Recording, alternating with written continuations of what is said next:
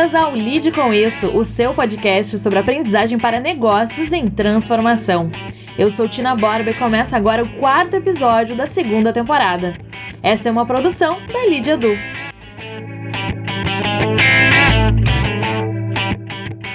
Nessa temporada, cada episódio será uma experiência de aprendizagem em áudio. Nós entendemos que o aprendizado só acontece se a energia depositada nesse momento for intencional, então eu te faço um convite. Vamos aprender juntos? Já adianto que será leve, fluido e inspirador. Iremos primeiro explorar alguns conceitos e dados que nos inquietam e podem inquietar você também. Depois, junto de nossos convidados, vamos aprofundar o tema e sua inserção no dia a dia corporativo. E por fim, vamos sugerir alguns conteúdos relevantes para você aprender mais sobre o tópico de hoje de forma protagonista.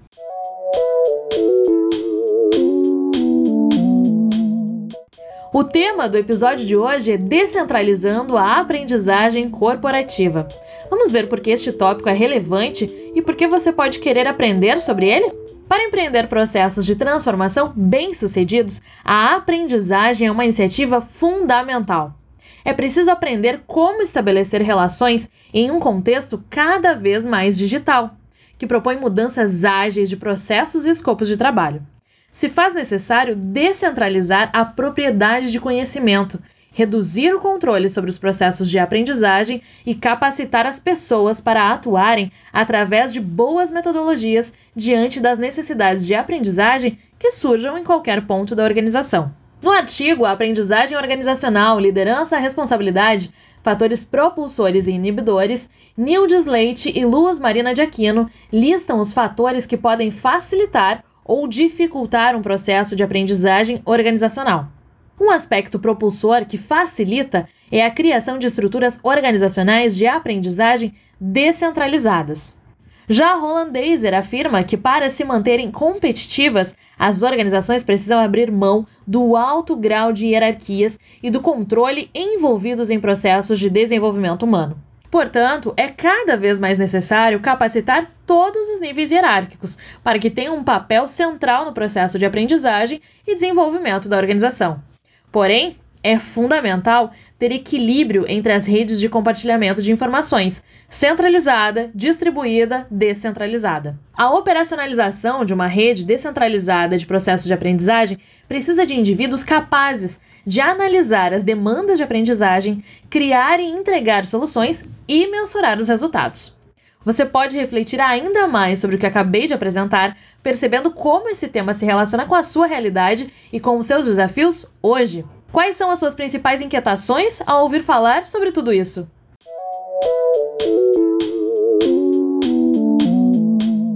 Agora que já exploramos a relevância desse tema para o mundo e especialmente para você, vamos nos aprofundar na sua parte prática.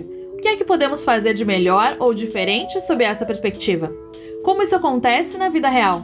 Que impactos são possíveis? Esses são alguns pontos que queremos abordar na conversa com os nossos convidados de hoje, Carol Marquis, consultora de aprendizagem, referência em portfólio e inovação da LID, e Jay Ribeiro, diretor de aprendizagem e co-founder. Oi, Carol. Oi, Jay. Tudo bem com vocês? Oi, Tina. Tudo bem? Oi, Tina. Tudo certo por aí? Tudo, tudo ótimo. Para começar, vocês sabem que eu já começo rápido, eu já quero saber o ponto de vista de vocês sobre o tema de hoje. Que insights que surgem a partir da nossa introdução e desse desafio de criar culturas de aprendizagem organizacionais descentralizadas? Bom, Tina, para começar esse, esse assunto que é super pertinente para o nosso momento atual, né, eu diria que é super importante nós entendermos por que né, faz sentido olhar para a cultura de aprendizagem agora. E o primeiro ponto que me chama atenção em termos de insights, quando nós decidimos por essa pauta aqui, é justamente pela necessidade que as empresas têm de olhar a sua cultura e entender como que ela funciona hoje.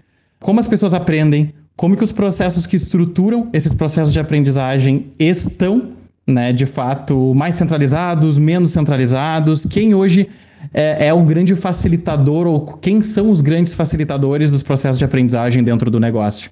É, de que forma está arranjado dentro do negócio? O que isso diz sobre a liberdade e a autonomia que as pessoas possuem, por exemplo, para poder é, iniciar qualquer movimento de aprendizagem no dia a dia do negócio? Então, iniciar reconhecendo como funciona a cultura de aprendizagem hoje dentro de uma empresa, eu acredito que seja um insight assim de primeiro passo que a gente precisa começar a olhar. E para isso tem vários caminhos para poder analisar uma cultura de aprendizagem como esses aí que uh, acredito que a Carol vai poder compartilhar com a gente um pouquinho também. Perfeito, Jay. Eu acho que antes de mais nada, né, a gente até cita no nosso no artigo que a gente publicou no Medium, né, mas eu acho legal retomar por aqui também. Fica a dica para quem ainda não foi lá ler o nosso artigo. Existem três tipologias básicas de forma de disseminação de aprendizagem dentro de um negócio, né? A primeira delas é uma rede centralizada. E o que, que significa isso, né? Bom, uma rede centralizada acontece quando a área de recursos humanos, de people and operations, enfim, né, essa área de RH, de pessoas, centraliza as iniciativas de aprendizagem dentro da organização. Ou seja, eles fazem um levantamento de necessidades de desenvolvimento com as lideranças, ou chega até eles, né, enfim, latências do negócio, o que, que o negócio precisa desenvolver para alcançar a estratégia, enfim. É que existe uma centralização desses processos de aprendizagem. Tudo passa por essa área de desenvolvimento. Uhum. Depois existe uma cultura, uma rede distribuída que é uma rede que com certeza acontece naturalmente, de forma muito orgânica dentro de todas as organizações, né? Essa rede distribuída, o que, que é? É uma rede que se dá naturalmente quando eu, por exemplo, abordo a Tina e digo: Tina, me ensina a fazer tal coisa, não sei é como é que já. tu faz isso, tu és uma referência nesse tema. Vamos lá. E eu vou aprendendo dentro, junto com os meus colegas, com os meus pares, com o meu time, por que não, né? E com os meus líderes dentro do negócio uhum. de forma orgânica. Né? Então, essas duas são as formas mais clássicas de disseminação de aprendizagem dentro uhum. das organizações. O que a LID propõe cada vez mais, com bastante força, é uma rede descentralizada.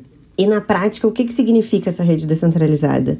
Significa que a gente empodera ajuda pessoas que já têm um conhecimento técnico muito disseminado, muito compreendido, muito bem né, entendido por essas pessoas e torna elas verdadeiros disseminadores de aprendizagem. Ou seja, eu que tenho um conhecimento técnico específico excelente em determinado tema, me capacito para ser o elo que dissemina esse, esse conhecimento para dentro da empresa. É uma forma que a gente acredita muito, né? Porque assim, quando a gente pensa em conhecimento tácito, ninguém melhor do que as pessoas que fazem parte dessa organização para terem esse conhecimento na forma de aplicação prática e objetiva que acontece dentro do negócio, uhum. né? Então, acho que nesse tipo de caso, especialmente, especialmente quando a gente está falando sobre uh, desenvolvimento técnico ou questões de, de processos, de projetos, de, de uma cultura de dentro da organização mesmo, não tem porquê uh, as organizações chamarem um parceiro externo para aprenderem uhum. a cultura e daí disseminarem para dentro do negócio. Não, gente. Vamos pegar essas pessoas que são mega referências, que já são influenciadores internos, já são as pessoas para quem uh, a quem os outros recorrem, né, quando tem Sim. uma dúvida, e vamos deixar essas pessoas super empoderadas e capacitadas para serem os melhores disseminadores dentro dessa cultura. E o mais bacana é que elas se complementam, né, entre si. Então, todo um arranjo centralizado de aprendizagem ele é importante, né? Porque ele também traz gestão, ele traz uma organização, muitas empresas reconhecidas no mercado pelos seus processos de, de aprendizagem possuem as chamadas universidades corporativas, que nada mais são do que os símbolos né, da, da centralização também dos processos de gestão de aprendizagem. E isso tem um ganho muito forte em termos de organização de como essa empresa aprende. A, a, parte distribuída, na verdade, também, ela, ela, ela acontece, como a Carol falou, ela é viva, né? Ela é natural e ela precisa uhum. acontecer. São as pessoas errando, acertando, tentando, buscando ajuda no dia a dia.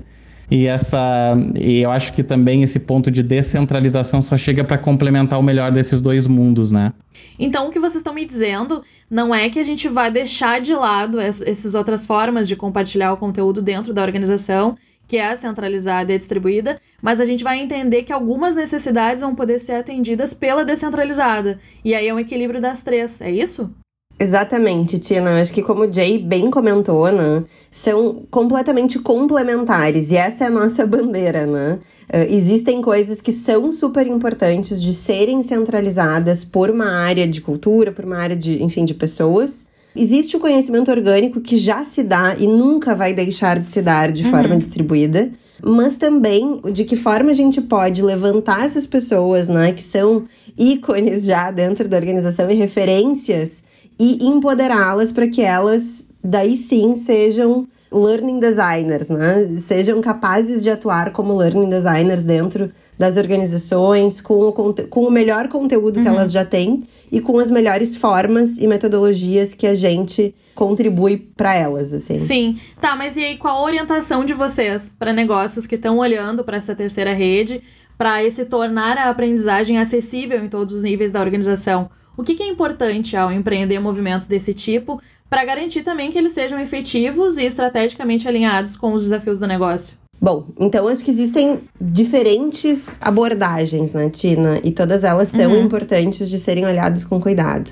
A primeira delas, né, é que assim, não é porque as pessoas têm uh, o conhecimento técnico aprofundado, não é porque eles são especialistas ou grandes conhecedores técnicos, que eles serão naturalmente, de forma orgânica, uhum. grandes uh, disseminadores disso, não é? Grandes learning designers enfim, desses processos, do que uhum. quer que eles estejam disseminando, né? Uhum. E sim, existe um jeito consistente de ser um designer de aprendizagem, né? Então existem metodologias, existem ferramentas, existe, enfim, dicas, né, que são importantes que a gente dá para eles, tanto na hora de analisar o público com quem eles estarão, quanto na hora de fazer um bom design, né, do todo, de como é que essa experiência vai se dar, o que, que vai vir antes, durante, depois, como essas pessoas vão se tornar, uh, vão sustentar essa transformação, vão sustentar esse aprendizado no dia a dia, uhum. né? Então, existem métodos que a gente uh, ensina, né? Sim. Uh, e que são super importantes e fundamentais para dar forma ao conteúdo, né? Uhum. Então, não é só sobre o conteúdo, e sim sobre forma. E outra, outro ponto que eu acho que é muito importante da gente olhar é de quem são as pessoas certas, entre aspas, esses certas, né? mas as pessoas com prontidão, talvez suficiente nesse momento, para ocuparem esse lugar, né, e esse papel de designers de aprendizagem, né? Então, quando a gente fala, por exemplo, em pessoas certas, entre aspas, de novo, a gente não está falando só sobre pessoas que tenham um conhecimento técnico, que tenham um repertório, né? Uhum. Mas sim pessoas que tenham consciência da necessidade, né? Da necessidade desse conhecimento dentro da organização, uhum. né? Pessoas que tenham um desejo também de ocupar esse lugar, né? Então não basta simplesmente eu ter o conhecimento, mas se eu não acho que eu, que eu, que eu quero, né, me engajar nessa tarefa, Sim. eu acho que já é uma pessoa que daqui a pouco pode, né, mais pra frente, vir a entender um pouco mais desse lugar, ressignificar e daí sim embarcar. Mas a princípio a gente tem que ter pessoas que tenham esse desejo e, por óbvio, pessoas que sejam referências, que tenham um repertório vasto e significativo para serem os disseminadores desse conhecimento né? Uhum. Então, acho que esses são alguns pontos básicos, assim, que são importantes para consolidar esse papel, né? Perfeito. Complementando também a Carol, acho que precisamos também entender que uma empresa, para começar a fazer esse movimento, precisa entender onde estão essas pessoas. Né? Qual é o lugar da estrutura onde o conhecimento crítico está? E de quem é esse conhecimento? Né? Qual é o conhecimento? Quando nós falamos de conhecimento crítico ou habilidades críticas, são aquelas coisas que são essenciais para que o negócio entregue o valor ao qual ele se propõe uh, para o cliente, hum. nas interfaces que ele, que ele atua no mercado, enfim. Então, onde é que estão uhum. os conhecimentos críticos do negócio que ainda não estão tangíveis, formalizados, explícitos, ainda está no tasto, na cabeça de cada um, né? Onde estão essas pessoas? O, onde é que estão as demandas mais emergentes de aprendizagem do negócio? Ou seja, eh, em que ponto da estrutura em que as pessoas mais precisam de ajuda, de conhecimento fácil, de ferramenta, de habilidade, e que se não aprenderem isso, pode gerar um impacto grande no resultado do negócio.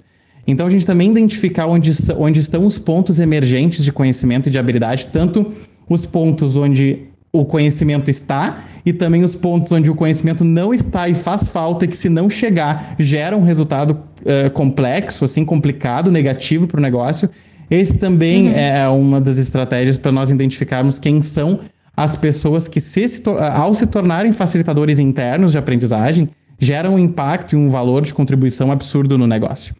E isso não deixa de ser uma estratégia também de reconhecimento de, de pessoas, né, de talentos uh, internos e também de gestão do conhecimento organizacional, né, porque no momento que ele se torna explícito, uh, deixa de ser tácito, ele começa a ser um conhecimento da organização, né, um, um capital ali importante do negócio.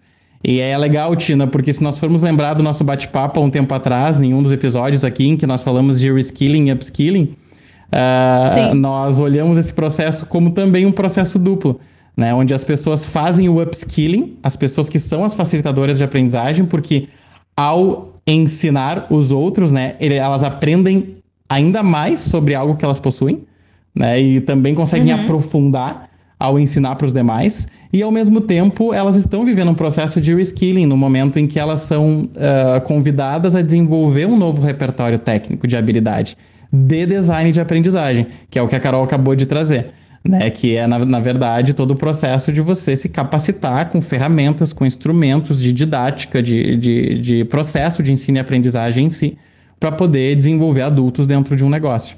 Então, ao mesmo tempo que você está aprofundando o que você sabe ao ensinar no, né, no upskilling, você também está fazendo um reskilling aí individual enquanto um novo designer de aprendizagem. E isso é fantástico. É verdade, é fantástico. E aí eu queria saber de vocês como apoiar as organizações a colocar isso em prática.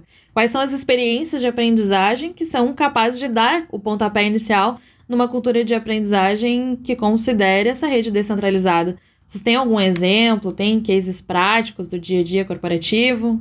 Sim, case é o que não falta, né? Porque realmente esse é um movimento que os negócios estão uh, despertando cada vez mais uh, no mercado.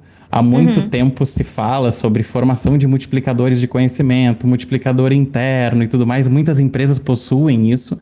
E isso é bom porque já começam, já se inicia um movimento de descentralização. Mas ao mesmo tempo, muitas vezes nós caímos na armadilha de achar que uh, ao saber você pode multiplicar e isso vai ser efetivo. Como a Carol falou, que eu acho fantástico essa premissa. Nem sempre o detentor uhum. do conhecimento será um bom educador. Sim. É, esse é o a ponto. A Carol comentou também, não é só sobre o conteúdo, não né? É. É, é a forma que esse conteúdo vai chegar até a pessoa, a análise da, da necessidade, a mensuração dos resultados depois. Exato. E o quanto o detentor eh, desse conhecimento, desse conteúdo, entende de processo de aprendizagem para tornar a entrega dele para o outro mais efetiva. Então, por isso que algumas uhum. empresas já vêm se dando conta cada vez mais da necessidade de profissionalizar esse processo e as pessoas que detêm uhum. os conhecimentos críticos do negócio e certificarem designers de aprendizagem dentro do, dentro do negócio. Quando eu falo de certificar, é, são processos de formação e de instrumentalização técnica, né, com, com habilidades de análise de demandas de aprendizagem, desenho de, de experiências de aprendizagem, a construção de objetos de aprendizagem, a facilitação uhum. do processo de aprendizagem, né, que é a entrega propriamente uhum. dita human to human ali, é, e também a avaliação né, de resultados de aprendizagem, ou seja, como que alguém que dissemina um conhecimento e facilita o processo de aprendizagem de alguém consegue dizer que o outro aprendeu. Então esse é um outro ponto também Sim. que é esse fechamento desse ciclo, né? Em termos de resultados que eu gero enquanto facilitador interno de aprendizagem e designer da minha experiência. Nós temos parceiros. Mas isso também não é um bicho de sete cabeças, né? Isso é super possível de super. ser feito a partir do desenvolvimento dessa habilidade e dessas certificações. Né? Exatamente. Né? Essas certificações, elas nada mais são do que processos de. É um framework de trabalho, de, de habilidades mesmo, que o indivíduo vai, além do conhecimento uhum. técnico que ele já possui, desenvolvendo outras habilidades para modelar e entregar esse, esse conhecimento em forma de experiência de aprendizagem interna.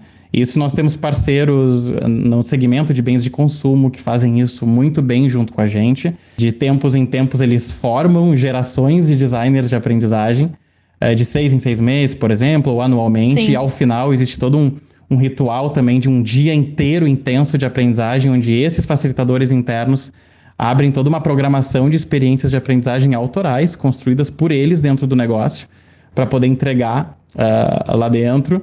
É, temos uma empresa também, uma multinacional na indústria muito bacana, que faz um trabalho a partir do que as pessoas possuem de conhecimento e desejam compartilhar. Então, o principal ponto de seleção deles para os participantes é uh, o que você tem de bom que pode fazer sentido para outros. Traz esse conhecimento para uhum. cá e nós vamos te instrumentalizar em como modelar. É uma empresa do ramo de energia também, que acabou de passar por um processo de reestruturação de marca e, e de construção de universidade corporativa conosco, também uh, desenvolveu todo o time de recursos humanos e também alguns outros voluntários internos nessas habilidades de design de aprendizagem. E por aí vai. Nós atendemos desde bancos, instituições financeiras, que estão cada vez mais também acordando para o papel desses agentes internos. Então, uhum. todos eles têm uma mesma premissa, esses cases que eu trouxe. Né? Despertaram para a necessidade de descentralizar a responsabilidade pela entrega de aprendizagem e pela promoção desses momentos e conectaram isso com alguma estratégia específica de educação ou do próprio planejamento estratégico que prima pelo empoderamento das pessoas ao longo da estrutura organizacional para poder cumprir esse papel. Tá ótimo então.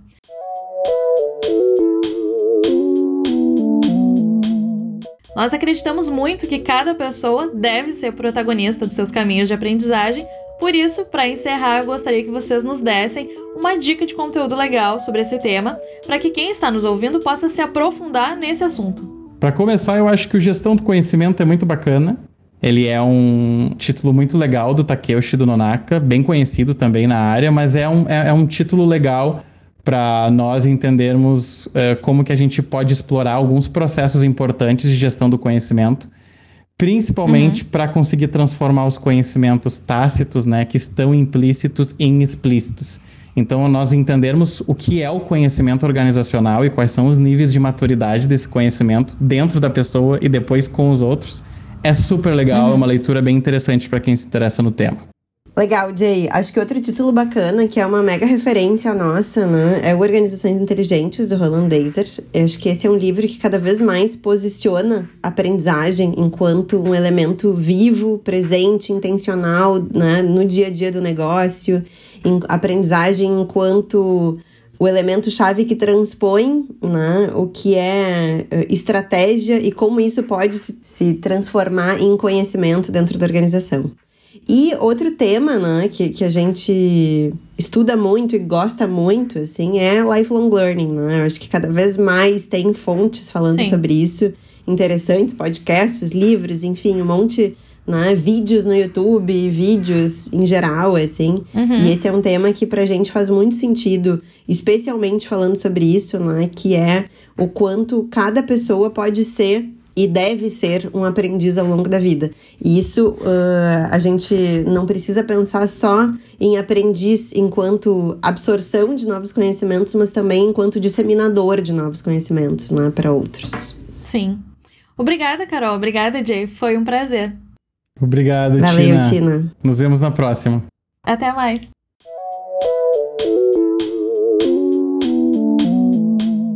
O tema do episódio de hoje foi Descentralizando a Aprendizagem Corporativa. E para fechar, três insights de valor que você precisa saber sobre esse tema. Primeiro, a criação de experiências de aprendizagem no dia a dia da empresa e a geração de resultados a partir disso podem e devem ser responsabilidade de todos. Segundo, habilidades de design de aprendizagem ajudam as pessoas a disseminarem o que sabem com maior efetividade. Terceiro, capacitar designers internos de aprendizagem é também uma estratégia que apoia a gestão de conhecimento e o reconhecimento de talentos. E aí, como você vai lidar com isso?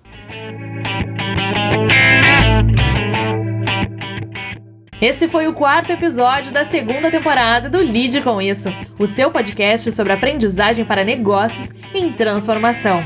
E aí, ficou interessado em conhecer mais sobre a Lead Edu as nossas metodologias e o que a gente pode fazer pelo seu negócio? Entre em contato pelo seu canal de preferência para conversarmos. Você encontra todos os nossos canais em lideedu.com.br. Eu sou Tina Borba e na próxima edição eu tô de volta. Tchau, tchau!